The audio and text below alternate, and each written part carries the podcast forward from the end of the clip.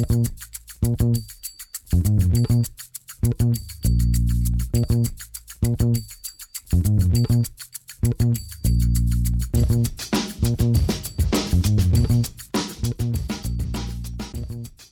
damit hallo und herzlich willkommen zu Football Rausch. Mein Name ist Tim Rausch. Schön, dass ihr wieder eingeschaltet habt. Und heute haben wir die New Orleans Saints auf dem Programm. In der letzten Folge habt ihr ja von den Atlanta Falcons gehört. Jetzt geht es zum Division-Konkurrenten nach New Orleans, die mit einigen neuen Gesichtern vielleicht zu alter Stärke zurückfinden wollen. Bevor es losgeht, wie immer die Bitte, der Aufruf, äh, wie auch immer man es nennen mag, äh, gerne die Folge im Freundeskreis teilen, gerne auf Social Media ein bisschen unterstützen.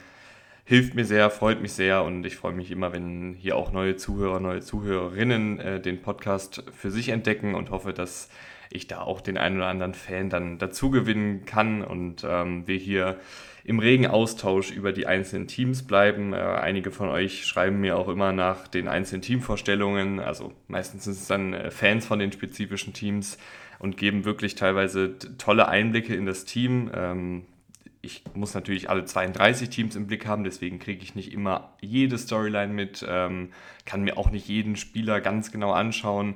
Und da ist es einfach richtig cool, wenn man da äh, die eine oder andere Anekdote nochmal dazu gewinnt ähm, durch Kommentare, durch äh, Privatnachrichten und so weiter und so fort. Also macht da gerne weiter. Ähm, wenn ich jetzt hier irgendwas bei den Saints erzähle oder wenn ihr noch irgendeine coole Saints-Geschichte habt, gerne mir schreiben, wenn die heute nicht im Podcast ähm, zu hören ist. Fangen wir aber an, ähm, erstmal mit dem Blick zurück, äh, was die Saints letztes Jahr gemacht haben. Wir schauen auf die Bilanz, wir schauen auf den aktuellen Coaching-Staff, äh, wir schauen auf die Offensive, auf die Defensive aus dem letzten Jahr äh, und gucken uns an, wer da so die wichtigsten Abgänge auf beiden Seiten des Balles waren. Dann geht es in die Detailanalyse des Kaders und ganz am Ende, wie immer, eine kleine Einschätzung, wo es denn hingeht für die Saints in dem Falle. Letztes Jahr, äh, wie, wie, ich schon in der letzten Folge bei den Falcons gesagt habe, eine sehr enge und gleichzeitig sehr schlechte Division. Äh, auch die Saints sind 7 und 10 gegangen. Ähm, Offensive war unterdurchschnittlich in Punkte pro Spiel und EPA überdurchschnittlich in Yards pro Spielzug. Aber diese Offensive hatte relativ viele Turnover, war glaube ich Platz 5 oder 6 in Turnover, also Interceptions und Fumbles und so weiter und so fort. Also die konnten schon den Ball bewegen, aber dann zu oft ins eigene Bein geschossen ähm, und deshalb dann auch am Ende des Tages eine eher unterdurchschnittliche Offensive, die so im unteren Mittelfeld rangiert ist, was äh, Punkte pro Spiel und EPA angeht. Äh, die Defensive war ganz gut, äh, war Top 10, ähm, jetzt keine Top 3 Defensive, aber zumindest irgendwo so zwischen Platz 7 und Platz 10 in den wichtigsten Kategorien. Ähm, und ja, da sind einfach noch viele gute Spieler letztes Jahr da gewesen, die die Defensive gerade hinten raus dann echt nochmal sehr, sehr gut aussehen lassen haben. Head Coach ist immer noch äh, Dennis Allen, äh, Offensivkoordinator ist immer noch Pete Carmichael, äh, Defensivkoordinator ist jetzt neu, ist Joe Woods, der war zuletzt Defensivkoordinator bei den Browns, hat da in meinen Augen keinen guten Job gemacht. Ähm, passt aber, glaube ich, von seinem eigentlichen Hintergrund, äh, war auch lange Zeit bei den 49ers, äh, ganz gut zu den Saints. Und Dennis Allen wird ja sowieso da federführend sein in der Defensive. Also vielleicht ist Joe Woods da auch einfach eine gute Ergänzung. Äh, aber ich fand ihn als rein Defensivkoordinator bei den Browns nicht so gut. Da sollte oder musste ähm, oder hat er vielleicht, das ist ja immer ein bisschen schwierig einzuschätzen, aber auch eigentlich seinen schematischen Hintergrund so ein bisschen verlassen und ähm, eine sehr passive Fangio-Style-Defensive spielen lassen bei den Browns. Und das ist eigentlich nicht sein Steckenpferd. Und jetzt vielleicht äh, in einer untergeordneteren Rolle mit Dennis Allen an seiner Seite kann er da wieder sozusagen zu alter Stärke finden als äh, Defensivkoordinator, als äh, Defensivkopf sozusagen. Ähm, und ich glaube, das ist dann schon okay. Also ich vertraue da auch Dennis Allen als Head Coach, dass der da eh federführend für die Defensive ist. Deswegen ist die, die Besetzung des Defensivkoordinators hier nicht ganz so entscheidend, ähm, auch wenn ich Joe Woods, wie gesagt, nicht sonderlich gut in Erinnerung hatte jetzt bei den Browns zuletzt. Ähm, wichtige Abgänge auf Seiten der Offensive sind Andy Dalton, äh, Adam Troutman, Marcus Callaway und vielleicht auch Mark Ingram. Ähm, wie gesagt, ich haue hier immer so die wichtigsten, bekanntesten Namen rein. Ähm, Andy Dalton hat letztes Jahr wirklich guten Football gespielt über weite Strecken, ist so ein bisschen untergegangen, aber auch als ich dieses Team nochmal mir angeschaut habe, ähm, ist er mir wirklich oft positiv aufgefallen und ähm, sah da phasenweise echt wie ein sehr kompetenter Quarterback aus. Natürlich keiner, der Bäume ausreißt, keiner, der Spiele an sich reißt und äh, ein ganzes Team trägt, aber dann doch auch schon mehr als jetzt nur ein Backup-Rotations-Quarterback, also ein solider bis guter Starter, der den Ball gut verteilt hat, der Fehler weitestgehend vermieden hat. Und ähm, ich glaube, es gab dieses eine Spiel, wo er irgendwie vier Interceptions hatte, aber davon ging, glaube ich, mindestens drei auf äh, seine Mitspieler. Also sah eigentlich über die Saison hinweg ganz gut aus, Andy Dalton, ist aber jetzt eben bei Carolina. Äh, Adam Troutman, ein Tight End, der immer mal wieder gute Sachen gezeigt hat. Äh, Marcus Callaway, ein Receiver, der immer mal wieder gute Sachen gezeigt hat, als diese große physische Anspielstation. Und Mark Ingram, äh, rein sportlich, glaube ich, jetzt kein großer Verlust, weil Mark Ingram einfach nicht mehr die Spritzigkeit hat. Aber jemand, der, glaube ich, gerade in der Umkleidekabine als ähm, Mentor mm, und auch einfach als Typ so ganz oder nicht ganz unwichtig war für dieses Saints-Team, aber wie gesagt, rein sportlich jetzt kein großer Verlust, beziehungsweise da haben ja die Saints dann auch ein paar neue Spieler ins Boot geholt. In der Defensive ist äh, einiges passiert, besonders in der Defensive Line.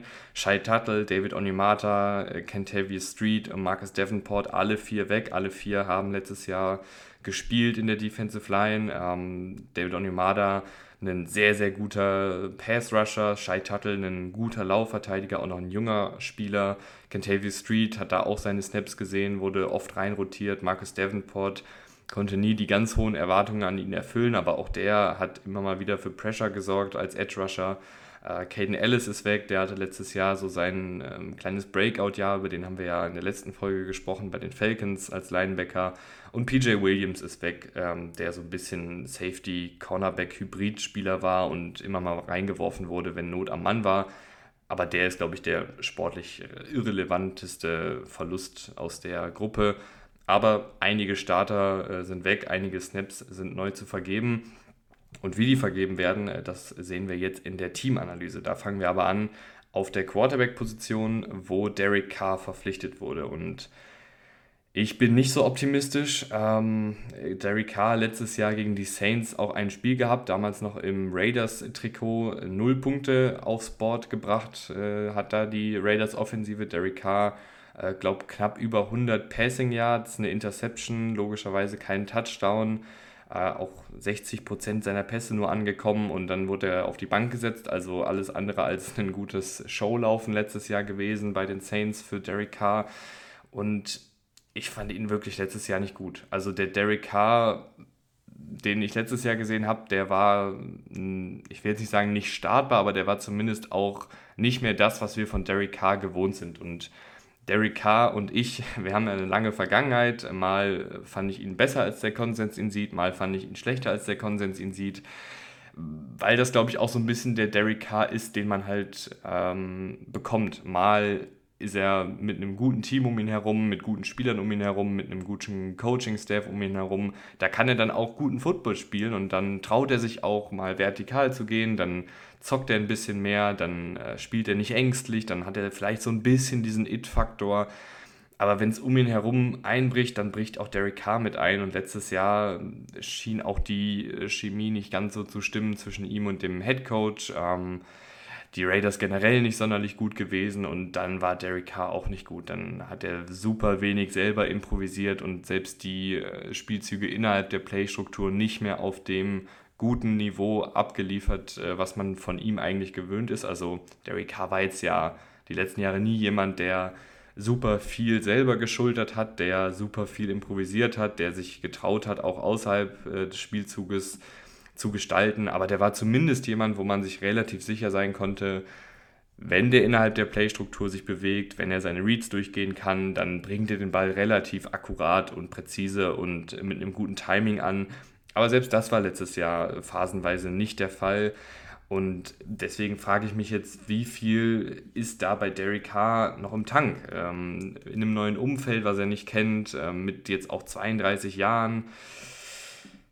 Finde ich ein bisschen schwierig, das zu prognostizieren. Äh, wahrscheinlich kriegt man irgendwas so in der Mitte. Also ich glaube, ganz so schlecht wie letztes Jahr wird es nicht. Aber ob es nochmal so gut wird wie äh, zu der Gruden-Zeit, ähm, wo er mal eine gute Saisonhälfte zum Beispiel hatte, vor zwei, drei Jahren war es, glaube ich, glaube ich nämlich auch nicht, dass das äh, nochmal zu erreichen ist. Und bin da deshalb ehrlich gesagt ein bisschen ähm, nicht pessimistisch, aber irgendwie macht es wenig mit mir, weil ich jetzt auch nicht Derek Carr zutraue, äh, nochmal so einen zweiten Frühling zu durchleben und nochmal wirklich seine Karriere ähm, voranzutreiben und sich zurückzuentwickeln zu einem Top 10, Top 15 Quarterback, der er ja durchaus mal phasenweise in seiner Karriere war. Das sehe ich aktuell nicht. Äh, dass das in ihm drinsteckt, ist, glaube ich, klar. Äh, dass er da die Anlagen für hat, ist klar. Aber er muss es erstmal zeigen, bevor ich es hier prognostiziere. Deswegen bin ich da einfach aktuell ein bisschen vorsichtiger. Dahinter hast du noch ein paar spannende Namen. Äh, James Winston als Backup-Quarterback, äh, der auch mal für die Saints gestartet ist, eine Zeit lang sich dann verletzt hatte. Da war er ein ganz anderer James Winston. Da war er eher dieser ähm, James Winston Ballverteiler. Äh, die letzte Buccaneers-Startesaison war ja sehr, sehr wild. Da war er total aggressiv, hat, äh, ich glaube, 33 Touchdowns und 30 Interceptions oder so geworfen. Aber als er dann für die Saints gespielt hat, war er deutlich konservativer, deutlich vorsichtiger, deutlich mehr auch im Kurzpassspiel unterwegs. Ist, glaube ich, ein solider Backup. Ob da jetzt nochmal irgendwann Starterpotenzial äh, bei rumkommt, ist, glaube ich, auch fraglich. Ähm, du hast immer noch Taysom Hill, äh, den man auf jeden Fall auch auf dem Zettel haben muss, allein weil er immer mal wieder für ein paar Snaps Quarterback spielt. Selbst wenn er dann zu Fuß unterwegs ist, macht er das wirklich sehr gut. Aber er kann eben auch werfen, hat auch immer mal wieder seine langen Pässe damit drin. Ähm, die Saints haben da, finde ich, letztes Jahr einen guten Job gemacht, ihn einzusetzen. Das war eines der wenigen Sachen, die in der Offensive wirklich auch konstant gut funktioniert haben. Äh, Taysom Hill und die ganzen Pakete, die man da geschnürt hat um ihn herum. Äh, Taysom Hill selbst war, finde ich, auch echt nochmal sehr, sehr spritzig äh, zu Fuß unterwegs. Also viele, viele gute Szenen da gehabt im Laufspiel ist einfach so ein kleiner X-Faktor, der aber auch nicht weggeht und ähm, das Team zumindest dann für ein paar Snaps auch ein bisschen unberechenbar macht.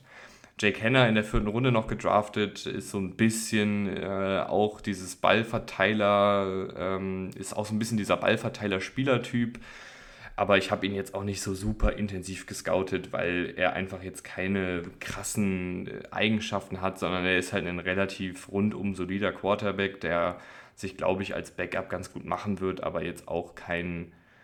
Also da muss schon viel passieren, dass er jetzt so ganz, ganz äh, vorne angreift, weil ich glaube, da fehlt es ihm einfach so ein bisschen an physischen Anlagen. Das ist der Quarterback Room. Äh, gehen wir rüber zu den Running Backs, wo ich auch ein paar Bedenken habe, äh, hauptsächlich bei Elvin Kamara. Der hatte ja abseits des Feldes ein paar Probleme.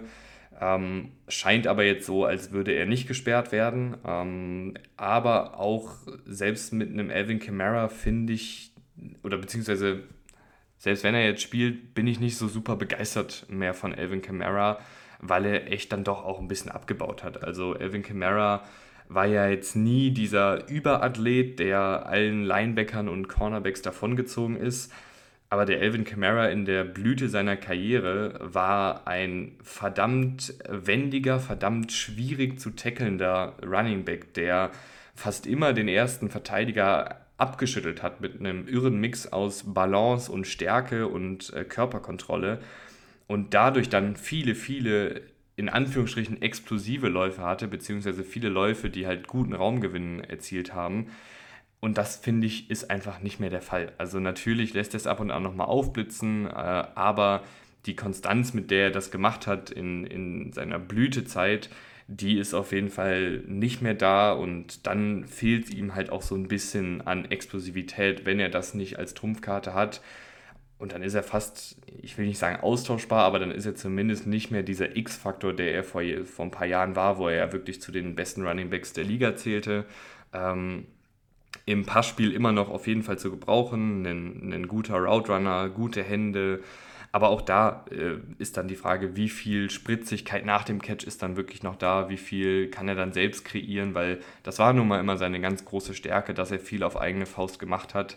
Und ähm, mit dem zunehmenden Alter, mit äh, der zunehmenden Anzahl an Snaps, die er spielt und mit den Verletzungen, die dann auch dazukommen, fiel immer mal wieder aus über die letzten Jahre, ist da, glaube ich, einfach ein bisschen äh, was verloren gegangen an seiner absoluten Elite-Zeit äh, oder an den Fähigkeiten, die ihn damals zu dieser Elite-Zeit äh, ganz, ganz groß hinausgebracht haben.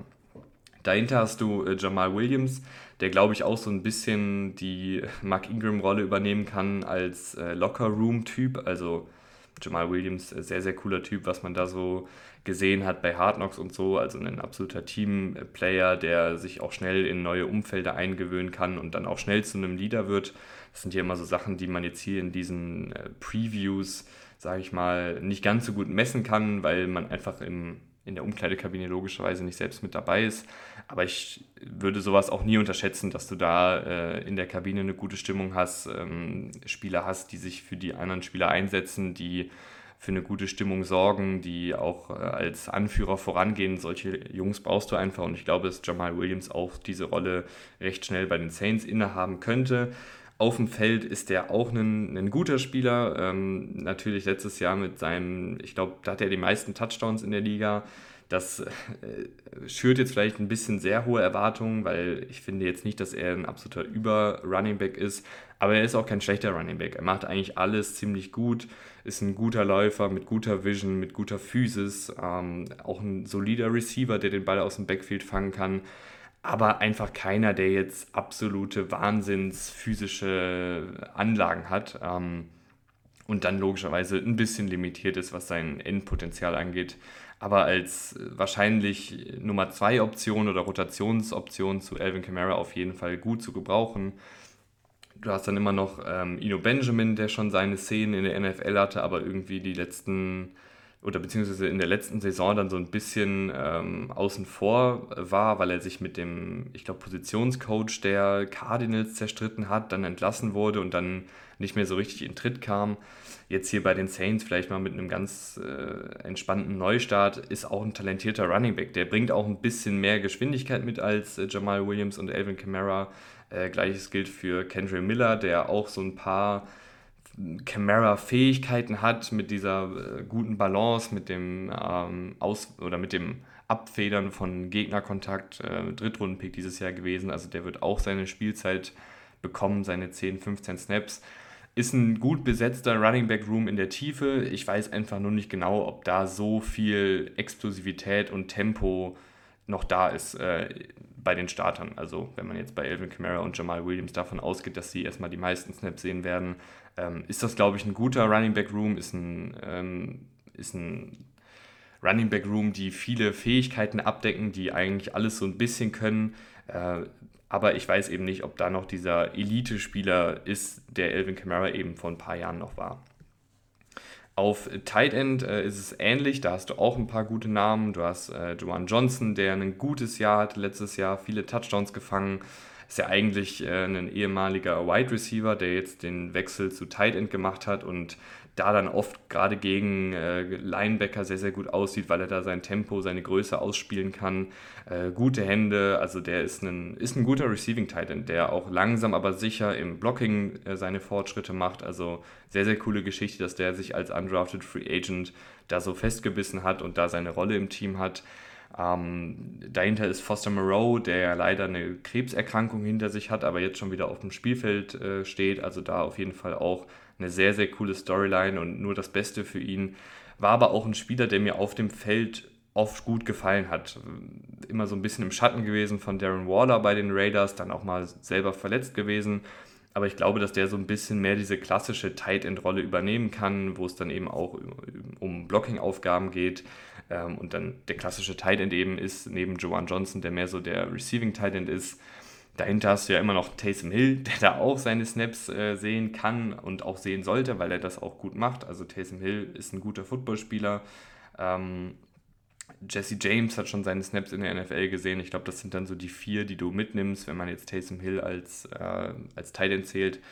Aber das gefällt mir auf jeden Fall. Ist jetzt kein, kein krasser Tight End Room, aber eben ein adäquater Tight End Room mit unterschiedlichen Skillsets, die sich ganz gut ergänzen. Großes Fragezeichen bei Wide Receiver ist äh, Michael Thomas, der finde ich immer noch viel im Tank hat. Äh, letztes Jahr knapp über 100 Snaps gespielt, dann wieder raus gewesen, davor das Jahr ja auch äh, komplett raus gewesen.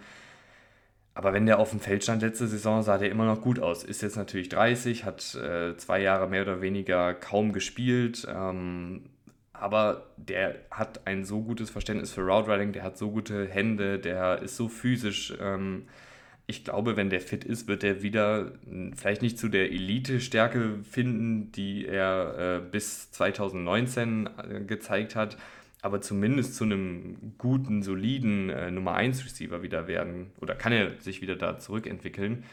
Und das wäre auch sehr, sehr wichtig für dieses Team, weil ich glaube, dass ähm, Michael Thomas da echt noch einen Mehrwert hat Mal gucken, wie sich das dann alles so entwickelt. Äh, es gab ja auch lange Trade- und Entlassungsgerüchte. Also das kann natürlich auch sein, dass sie ihn vor der Saison noch irgendwo hintraden oder dann doch nicht auf einen äh, gemeinsamen Nenner kommen und ihn entlassen. Aber wenn er fit ist, äh, denke ich, dass Michael Thomas auf jeden Fall noch viel, viel sportlichen Mehrwert mitbringt. Und gleichzeitig dann auch für die anderen Receiver würde das bedeuten, dass sie äh, nicht diese Nummer 1 Rolle übernehmen müssen, sondern in Nummer 2, Nummer 3 Rollen schlüpfen können, was den Spielern, glaube ich, besser liegt. Also wenn wir da zu Chris Olave gehen, verdammt gute Rookie-Saison, äh, viele, viele gute Sachen gezeigt, äh, ist, glaube ich, aber auch am besten in dieser Nummer 2 Rolle, wo er äh, im 1 gegen 1 gegen den zweiten Cornerback arbeiten kann, wo er sein Route Running zeigen kann, wo er seine Catching-Fähigkeiten zeigen kann, wo er sein Tempo zeigen kann, wo man ihn variabel rumschieben kann, aus dem Slot heraus äh, tief starten lassen oder als Outside Receiver aufstellen. Also Chris Olave hat da wirklich sehr, sehr viele gute Sachen gezeigt und ich glaube, es wäre gut für die Saints, wenn nicht alles auf ihm jetzt lastet als Nummer 1 Receiver und deshalb wäre es wichtig, dass Michael Thomas äh, zurückkommt und äh, spielen kann. Äh, aber Chris Olave mit einer sehr, sehr beeindruckenden Rookie-Saison, viele, viele gute Sachen gemacht, ähm, im Kurzpassspiel immer wieder gefunden worden, aus dem Slot herausgearbeitet, aber dann auch als tiefe Anspielstation wirklich einige Pässe gefangen. Ähm, sehr, sehr guter Receiver. Äh, Rashid Shahid, äh, den haben sie ja gefunden, was die Saints ja echt gut machen, ähm, als undrafted Free Agent. Der war bei Weber State, also habe ich vorher auch noch nie gehört, ähm, aber der hat auch viele gute Sachen gemacht. Als Returner war er gut, hat aber dann eben auch ähm, als wirklicher Wide Receiver sein Tempo gezeigt, einige gute ähm, tiefe Pässe gefangen. Ich glaube, dass man den dann auch situativ reinwerfen kann. Du hast hier aber auch eine ganz gute Kadertiefe, wie ich finde. Du hast mit Brian Edwards einen Spieler, der mit Derek Carr schon zusammen bei den Raiders seine beste Zeit hatte. Ist so ein großgewachsener physischer Outside-Receiver. Äh, A.T. Perry äh, gedraftet dieses Jahr, ein, ein schneller, ebenfalls gro großer, aber nicht ganz so physischer Outside-Receiver ähm, der vor allen Dingen dann über seine Catching-Fähigkeiten kommt, mit, mit seiner Länge und mit seinem Tempo. Einige hatten ihn als, als sehr, sehr frühen Draft-Pick, äh, ist jetzt am Ende in der sechsten Runde gelandet, aber der hat auf jeden Fall auch Talent. Äh, Traquan Smith ist so der typische vierte, fünfte Receiver, den jedes Team gut gebrauchen kann. Der macht alles ganz gut, aber nichts jetzt spektakulär. Ist einfach ein, ein rundum solider Wide Receiver, der blocken kann, der dir einen Ball fangen kann, der ähm, im Slot spielen kann, der Outside spielen kann, aber alles eben auf einem okayen bis guten Niveau, nicht auf einem sehr, sehr guten Niveau, aber als Backup eben dann äh, absolut perfekt. Selbst dahinter, also wir sind jetzt schon beim siebten Namen und achten Namen, aber dahinter hast du auch noch einen äh, Keith Kirkwood, der gerade im Blocking echt zugelegt hat, ein großer physischer Receiver. Du hast James Washington, der mal bei den Steelers einige gute Spielzeiten hatte, der, den ich eigentlich auch sehr mag. Ist so ein kleinerer, dralligerer äh, Wide Receiver, der aber mit einer Menge Physis spielt, äh, gut zum Ball auch hinarbeitet in Contested Catch-Situationen, aber jetzt die letzten Jahre irgendwie ein bisschen untergetaucht ist und nie so wirklich ähm, in Szene gesetzt wurde. Vielleicht jetzt hier bei den Saints kann er sich irgendwie ins, ins Roster schleichen. Jetzt haben wir schon acht Spieler, aber hier sind immer noch welche, die man erwähnen muss. Äh, Lynn Bowden, ähm, ehemaliger, ich glaube, äh, Drittrunden-Pick äh, von den Raiders gewesen, dann zu den Dolphins getradet, aber nirgendwo bisher so richtig angekommen. Der kann auch äh, flexibel und kreativ eingesetzt werden. Äh, Cutie hat auch schon seine Snaps gesehen in der NFL, ehemaliger Viertrunden-Pick der Texans. Also du hast jetzt hier zehn Namen äh, bei den Saints und ich würde mal sagen, dass alle zumindest äh, im Kader spielen könnten. Das werden nicht alle schaffen, da werden einige entlassen werden, aber ich finde, das spricht auch gleichzeitig für die Qualität, die die Saints hier auf Receiver haben. Und trotzdem würde ich aber sagen, dass das wirklich viele gute Puzzlestücke sind. Äh, einige natürlich jetzt nicht ganz so krass, aber da sind schon echt einige gute Puzzlestücke dabei. Aber das entscheidende Puzzlestück mit Abstand ist hier Michael Thomas. Wenn der fit ist, ist er der Nummer 1 Receiver. Dann kann Chris Olave die 2 geben, Rashid Shaheed, A.T. Perry, Traquan Smith. Ähm, die können dann reinrotieren, je nach Situation und sind dann die Nummer 3. Ich glaube, das würde einfach allen Receivern in die Karten spielen und ich hoffe, dass Michael Thomas dann ähm, fit ist, weil er auch ein sportlich wichtigen Fakt, äh, weil er auch ein sportlich wichtiger Faktor für die Saints sein kann. Die Offensive Line ist insgesamt okay. Also äh, Trevor Penning, äh, letztjähriger Erstrundenpick, hatte seine Probleme, gerade im Pass-Blocking, das war aber klar. Das war von vornherein klar, dass das jemand ist, der ein bisschen Zeit braucht, hatte sich dann ja leider auch verletzt, ähm, nur knapp über 100 Snaps gespielt letztes Jahr. Aber der hat auch schon seine, seine Anlagen gezeigt. Ein sehr, sehr großer, physischer, auch dreckig spielender, äh, teilweise Offensive Tackle, der über eine enorme Athletik verfügt und deshalb echt sehr, sehr gut im Laufblocking ist aber im Passblocking einfach technisch, technisch noch nicht sauber genug. Ähm, da wird es auch in der kommenden Saison wahrscheinlich Spiele geben, wo ihn Pass-Rusher ähm, ausspielen werden und wo er dann nicht gut aussehen wird. Aber ich glaube, langfristig erhoffst du dir halt, dass der sich dann zu einem echt guten Starter entwickeln kann und er hat die Anlagen dafür. Aber ich glaube, dass gerade bei Tackles äh, in der jungen Phase ihrer Karriere braucht das da manchmal einfach ein bisschen Zeit wenn alle Stricke reißen, hast du einen James Hurst, der schon jahrelang bei den Saints diesen sechsten Offensive Liner gibt und das auch immer solide bis gut macht. Ähm, ein erfahrener Mann, gut in Pass Protection, aber eben kein Überathlet und deshalb in Laufblocking auch nicht so besonders. Aber sehr, sehr solide als Pass Protector. Wenn da alle Stricke reißen, kannst du Trevor Penning auch auf die Bank setzen und mit James Hurst weitermachen. Ähm, auf der anderen Seite, auf Right Tackle, musst du dir relativ wenig Sorgen machen. Da ist Ryan Ramchick der seit Jahren super, super konstant ist, fast immer fit ist. Äh, letztes Jahr auch wieder über 100 Snaps, äh, über 1000 Snaps gespielt oder knapp 1000 Snaps gespielt. Ähm, guter, guter Mann kann man eigentlich wenig Schlechtes sagen. Es gibt manchmal Spiele, wo er als Pass Protector nicht ganz so super aussieht, aber das ist auch wirklich Meckern auf hohem Niveau. Der ist einfach super konstant, seitdem er in der NFL ist und war ein verdammt guter Erstrundenpick 2017, weil er seitdem der klare Starter auf der Position ist. Die Interior Offensive Line sieht nicht ganz so rosig aus, beziehungsweise da ist nicht ganz so viel Potenzial. Andrew Speed turnt da seit Jahren auf Left Guard rum und wird auch irgendwie nicht ersetzt. Ich finde ihn aber einfach nicht gut. Also hat einen ganz, ganz komischen Körperbau, weil er über zwei Meter groß ist, dann aber vergleichsweise leicht ist, dann auch noch Guard spielt. Gerade in der heutigen NFL, wo du die ganzen Defensive Tackles hast, die irgendwie äh, in Anführungsstrichen nur 1,83, 1,85 groß sind, da hat er einfach aufgrund seiner eigenen Körpergröße so viele Nachteile, weil die immer von unten nach oben äh, arbeiten, die gegnerischen Defensive Tackles dass er da einfach oft ausgehebelt wird und dann in Pass Protection nicht gut aussieht. Äh, Im Laufblocking ist er, ist er in Ordnung, aber jetzt auch nichts Spektakuläres. Ich weiß nicht, warum die Saints seit Jahren an ihm festhalten. Jedes Jahr, wenn ich mir die Saints angucke, ist Andrew Speed keine Stärke und meistens dann auch eher eine Schwachstelle und das wird sich, glaube ich, im kommenden Jahr auch nicht ändern. Äh, Eric McCoy, der Center, ist grundsolide. Auch der hat ein bisschen abgebaut, hatte eine sehr gute Rookie-Saison. Danach ging es immer irgendwie so ein bisschen weiter bergab. Hat sich jetzt so als solider Starter eingependelt. Ist okay, ähm, machst nichts mit falsch mit Eric McCoy als Center. Ähm, du hast noch Billy Price geholt, finde ich eine gute Verpflichtung. Der hat Center- und Guard-Erfahrung, ehemaliger Erstrunden-Pick gewesen. Hat letztes Jahr ganz ordentlich gespielt. Bei den Giants war es, glaube ich. Ähm, ist ein solider Mann, gerade für die Kadertiefe. Äh, Cesar Ruiz ist wahrscheinlich der Right Guard, äh, der hat das okay gemacht, äh, gerade in Pass Protection wirklich was draufgelegt, aber auch der ehemalige Erstrundenpick 2020 gewesen, hat auch noch nicht so ganz dieses Level erreicht, was man sich von ihm erhofft hat. Dahinter hast du noch einen Nick Saldiviri gedraftet in der vierten Runde. Du hast noch einen Calvin Throckmorton, der seine Snaps in der NFL gesehen hat. Also Storm Norton hast du noch auf Tackle du hast hier einige Namen auch in der zweiten Reihe, die, die adäquat sind, die auch spielen könnten.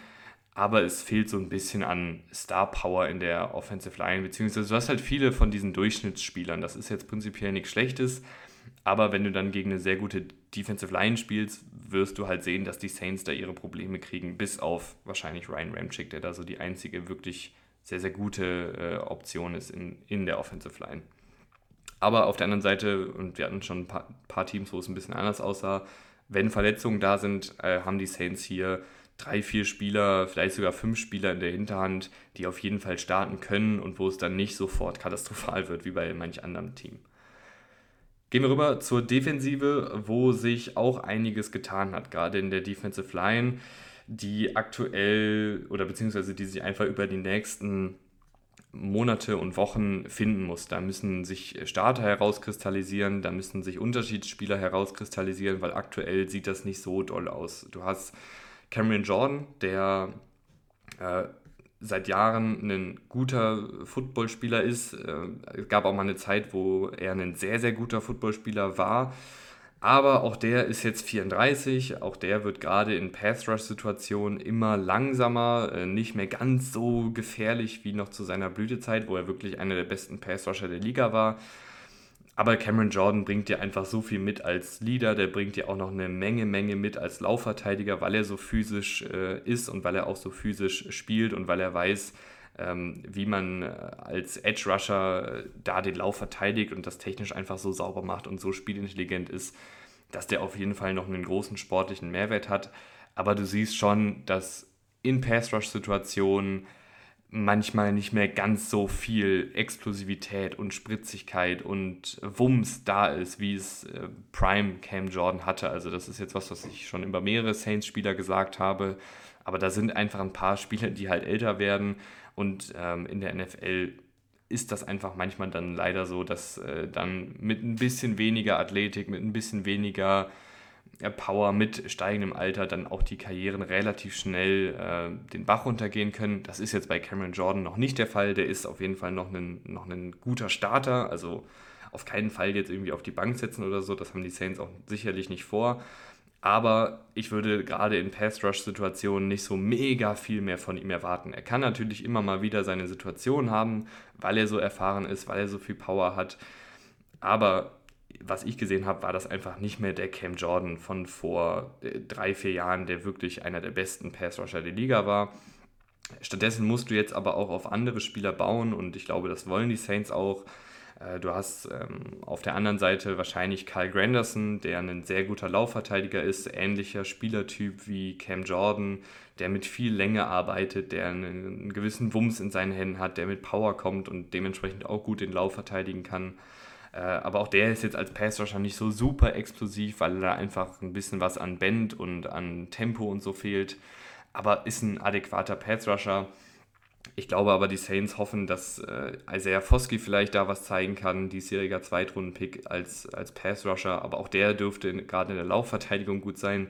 Die Saints lieben ja ihre, ihre großen, schweren Edge-Rusher und Isaiah Foskey fällt da auch in diese Kategorie rein, dürfte auch eine Menge lernen von äh, Cameron Jordan und Co.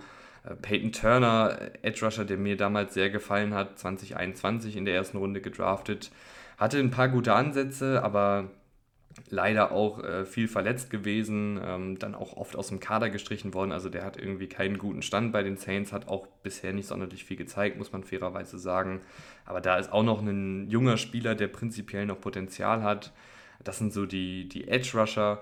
Äh, es fehlt, finde ich, so ein bisschen ein äh, kleinerer Tempospieler. Du hast viele von diesen großgewachsenen, schweren Edge-Rushern. Aber ich mag das zumindest, wenn du einen kleineren Tempo-Rusher hast für klare Passing-Downs, wo du dann einfach einen Cameron Jordan zum Beispiel vom Feld nehmen kannst und dann jemand kommt, der einfach mit so viel Tempo um die Ecke schießt und ähm, so dann zum Quarterback gelangt. Die Saints wollen das aber hier, glaube ich, einfach nicht. Die mögen, dass, dass ihre äh, Defensive Ends so groß und schwer gewachsen sind und dementsprechend viele haben sie dann auch äh, von diesem Spielertypen. Die Interior Defensive Line ist, finde ich, schon ein Fragezeichen. Du hast echt einen großen Aderlass. Ähm, Malcolm Roach ist noch da, der schon seine Snaps gesehen hat, äh, auch schon einige Jahre jetzt dabei ist, aber der ist jetzt auch kein sonderlich guter Defensive Tackle. Äh, Kalen Saunders von den Chiefs ist ein ganz solider Laufverteidiger, aber auch nichts Besonderes. Äh, Nathan Shepard hatte letztes Jahr ein gutes Jahr bei den Jets, äh, gerade in Pass-Rush-Situationen. Ist einer der wenigen äh, Interior Defensive Liner, die wirklich dann auch gefährlich werden können als Pass-Rusher. Ähm, typischer äh, Saints-Spieler ist auch äh, Prince Emily. Äh, den haben sie letztes Jahr auch wieder irgendwo gefunden. ich glaube, bei Penn State war er, wenn ich mich nicht irre. Ähm, aber der hat auch seine Snaps gesehen, sah ganz ordentlich aus. Ähm, wen haben wir denn hier noch rumturnen? Äh, Brian Breezy ist natürlich der große X-Faktor, den hätte ich fast vergessen. Ähm, Brian Breezy, das ist so der Spieler, auf den man guckt, wenn man sagt, wir brauchen von der Interior Defensive Line ein bisschen mehr Pass Rush. Und äh, Brian Breezy hat das am College gezeigt, dass er dieser Pass Rusher sein kann. Hatte aber jetzt auch mit äh, Verletzungen zu kämpfen, sah letztes Jahr nicht mehr ganz so explosiv aus am College.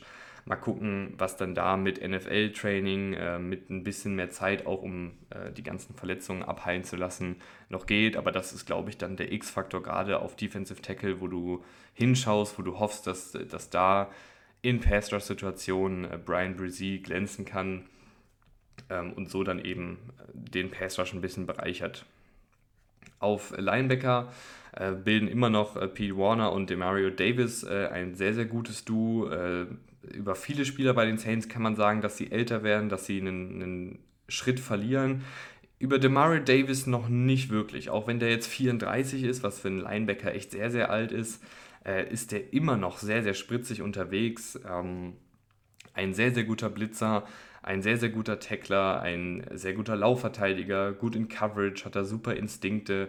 Also über den kann man nichts Schlechtes sagen und äh, solange er auf diesem Niveau bleibt, ist das einer der besten Linebacker der Liga und auch ein ganz klarer Leader in dieser Defensive. Äh, Pete Warner bringt ein paar gute Qualitäten mit, hat sich in Pass Coverage ganz gut gemacht, ähm, ist eigentlich auch ein ganz guter Laufverteidiger, ist einfach eine gute Nummer 2 hinter äh, Demario Davis.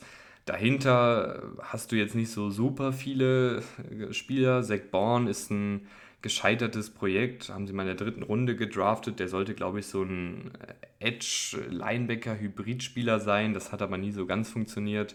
Konnte bisher echt sehr, sehr wenig nur zeigen. Äh, du hast hier noch den Bruder von äh, Penny Sewell, nämlich Nephi Sewell, der äh, am College echt ein paar gute Sachen gemacht hat, aber bisher auch nur ein Special-Teamer war bei den Saints, wenn ich mich nicht irre. Ich weiß nicht, ob er jetzt von den weil letztes Jahr bei den Saints seine 15 Snaps gesehen hat oder bei einem anderen Team. Ähm, aber die Linebacker-Tiefe ist jetzt hier nicht so super besonders. Du hast noch einen äh, Ryan Connolly, der schon ein paar Mal auf dem Feld stand, aber du hoffst natürlich, dass Demario Davis und Pete Warner gesund bleiben. Auf äh, Cornerback hast du, finde ich, sehr, sehr viele gute Spieler und ich glaube, das könnte auch so der X-Faktor dieser Defensive werden. Äh, du hast vor allen Dingen viele junge Spieler, wo sich dann hoffentlich ähm, auch Starter herauskristallisieren. Äh, Marshall Lattimore ist dein klarer Starter, ist dein bester Cornerback, ein, ein sehr, sehr guter Cornerback, der ähm, notentechnisch jetzt nicht immer der beste ist, wenn man zum Beispiel so bei PFF vorbeischaut. Man muss aber auch sagen, dass äh, Marshall Lattimore extrem ähm, viel machen muss in dieser Saints-Defensive und ihm halt extrem viel auch zugemutet wird, weil er ein verdammt guter Cornerback ist äh, oft allein im 1 gegen 1, ohne Hilfe, ohne Safety-Hilfe, ohne Linebacker-Hilfe. Und da besteht er verdammt häufig. Also ein großer Cornerback, ein physischer Cornerback, schneller Cornerback, technisch relativ sauber, nicht immer, aber dann meistens doch sauber, ist eine klare Nummer 1 und äh, kann auch rumgeschoben werden, kann auch mal in den Slot gehen, je nach äh, Matchup. Hat er jetzt nicht so oft gemacht letztes Jahr, aber ich traue ihm das auch zu, weil es gibt hier jetzt nicht so diesen ganz klaren äh, Slot-Cornerback. Du hast noch Bradley Roby als erfahrenen Spieler, wenn jetzt die jungen Spieler gar nicht einschlagen. Der hatte letztes Jahr kein gutes Jahr, aber ist prinzipiell auch ein sehr, sehr erfahrener Mann. Also da glaube ich, dass das vielleicht letztes Jahr einfach nicht so gepasst hat. Und ich würde jetzt mal denken, dass der wieder zu alter Stärke auch findet, wenn er viel spielen sollte. Aber die Saints werden natürlich hoffen, dass Lante Taylor oder und, also und oder äh, Paulson Edibo sich hier als Starter herauskristallisieren. Beide letztes Jahr viel gespielt, äh, beides äh, große, nicht ganz physische, aber große und relativ schwere Cornerbacks. Äh, beide auch mit viel Tempo. Ähm, beide auch erst 2022 bzw. 2021 gedraftet. Also du hoffst hier wirklich, dass das auch die zukünftigen Cornerbacks neben Marshawn Lattimore sein können. Ähm, beide, finde ich, haben gute Ansätze letztes Jahr gezeigt, aber beide haben eben auch gezeigt, dass sie noch junge Cornerbacks sind, dass sie auch so ein bisschen ja, Projekte sind, äh, wo man einfach mal schauen muss, wie sich das alles so entwickelt, ähm, galten beide am College auch eher als Spieler, die noch ein bisschen Feinschliff benötigen. Das ähm, gewährleistet man ihnen aber hier bei den Saints auf jeden Fall auch. Und im Idealfall hast du ja am Ende der Saison äh, mit Marshall Lattimore, Alonte Taylor und Paulson Adibo ein sehr, sehr gutes Trio. Und wenn das nicht klappen sollte, wenn Alonte Taylor oder Paulson Adibo nicht funktionieren, hast du Bradley Roby noch in der Hinterhand, du hast einen äh, Troy Pride in der Hinterhand, der von den Panthers kommt und da auch schon seine Snaps gesehen hat, aber nicht so sonderlich gut bisher aussah. Äh, und im Slot hast du noch Ugo Amadi, äh, der bei den äh, Seahawks ab und an mal ein paar gute Spiele hatte und glaube ich dann auch diese Slot-Rolle übernehmen könnte, wenn man da keinen der eben genannten reinschieben will.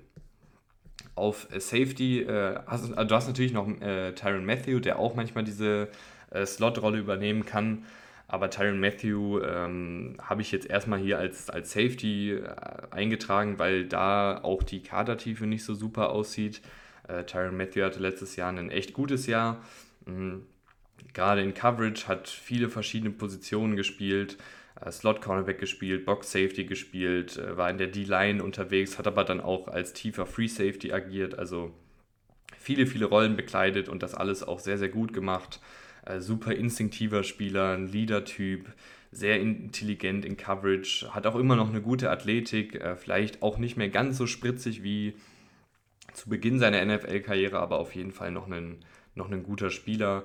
Äh, Marcus May ähm, ähnlich, nicht auf ganz so einem hohen Niveau, aber auch der hat schon viel gesehen in der NFL, kann viele verschiedene Rollen bekleiden, ist eher so der klassische tiefe Safety, ähm, gut in Coverage, gut in der Laufverteidigung, äh, guter Tackler.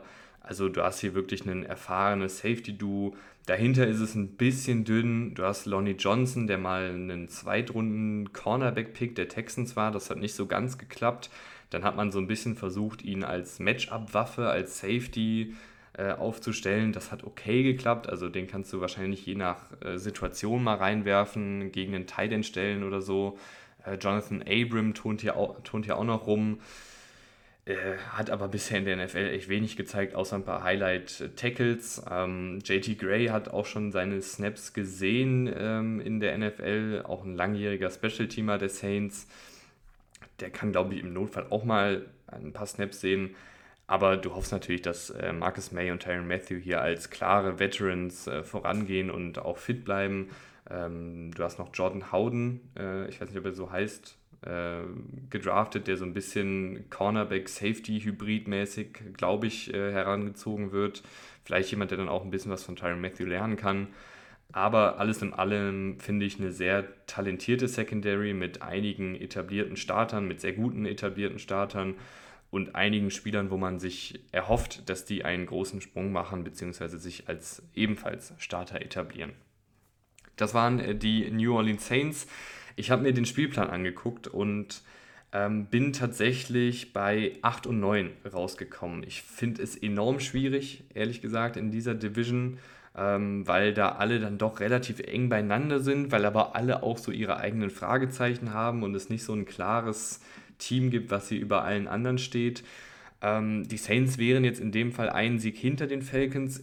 Es kann aber genauso gut umgekehrt äh, gehen ich glaube, das steht und fällt hier mit der Offensive. Ich glaube, die Defensive wird okay sein, die wird gut sein.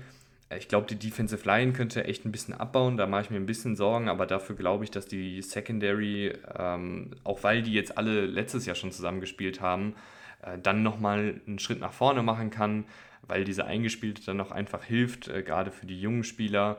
Äh, du hast immer noch ein paar Stars in der Defensive. Dir fehlt es natürlich ein bisschen in der Defensive Line, aber ich glaube, wie gesagt, dass die Secondary das vielleicht ein bisschen auffangen kann, also dass die Defensive wieder zumindest in oberen Tabellen, äh, in der oberen Tabellenhälfte landen wird. Aber die Offensive kann in meinen Augen in alle Richtungen gehen. Also ich traue ihr zu, dass äh, sie vielleicht jetzt keine Top 10 Offensive wird, aber dass sie zumindest im oberen äh, Mittelfeld mitspielt, wenn Michael Thomas fit ist, wenn sich die Offensive Line äh, gut entwickelt mit einem Trevor Penning, äh, wenn Derek Carr zu alter Stärke zurückfindet in einem, in einem neuen Umfeld und wenn zum Beispiel ein Alvin Kamara auch wieder so ein bisschen seine alte Stärke findet, dann spielen die vorne mit, dann ist das eine gute Offensive mit vielen gestandenen NFL-Profis. Aber es gibt eben auch ein Szenario, wo Alvin Kamara diese Rückentwicklung weitermacht, wenn Michael Thomas äh, nicht gesund bleibt, wenn er wieder verletzt ist oder vielleicht auch gar nicht an die alte Stärke anknüpfen kann. Oder ein Derek Carr zum Beispiel, einfach der Derek Carr von letztem Jahr ist und äh, das dann einfach ein riesiges Fehlinvestment war. Das ist, finde ich, auch kein unrealistisches Szenario, gerade hinter einer wackeligen Offensive Line, die äh, gerade in Pass Protection hier und da mal ihre Lücken offenbart hat ist Derek Carr dann der Quarterback, der improvisieren kann, der dem Druck ausweichen kann, der auch äh, unter Druck performen kann. Und das sehe ich halt bei ihm aktuell nicht. Und deshalb sind da einfach so viele Fragezeichen. Dieses Team äh, kann 6 und 11 gehen und ich wäre nicht überrascht. Dieses Team kann aber auch 11 und 6 gehen in einer, in einer schwachen Division und ich wäre nicht überrascht. Also da kann es in alle Richtungen gehen. Ich bin bei 8 und 9 rausgekommen. Aber das ist auch nur so eine kleine Orientierung. Deswegen gebe ich ja dann auch immer noch so ein bisschen die Begründung für die einzelnen Teams mit. Ähm, ich glaube, da gibt es einige Teams, wo der Spielraum für, den, äh, für die Endbilanz ein bisschen kleiner ist. Bei den Saints ist er in meinen Augen riesengroß und ich wäre in keine Richtung überrascht. Ich freue mich sehr auf äh, eure Meinung. Äh, vielen, vielen Dank fürs Zuhören. In der nächsten Folge geht es dann weiter mit den Carolina Panthers.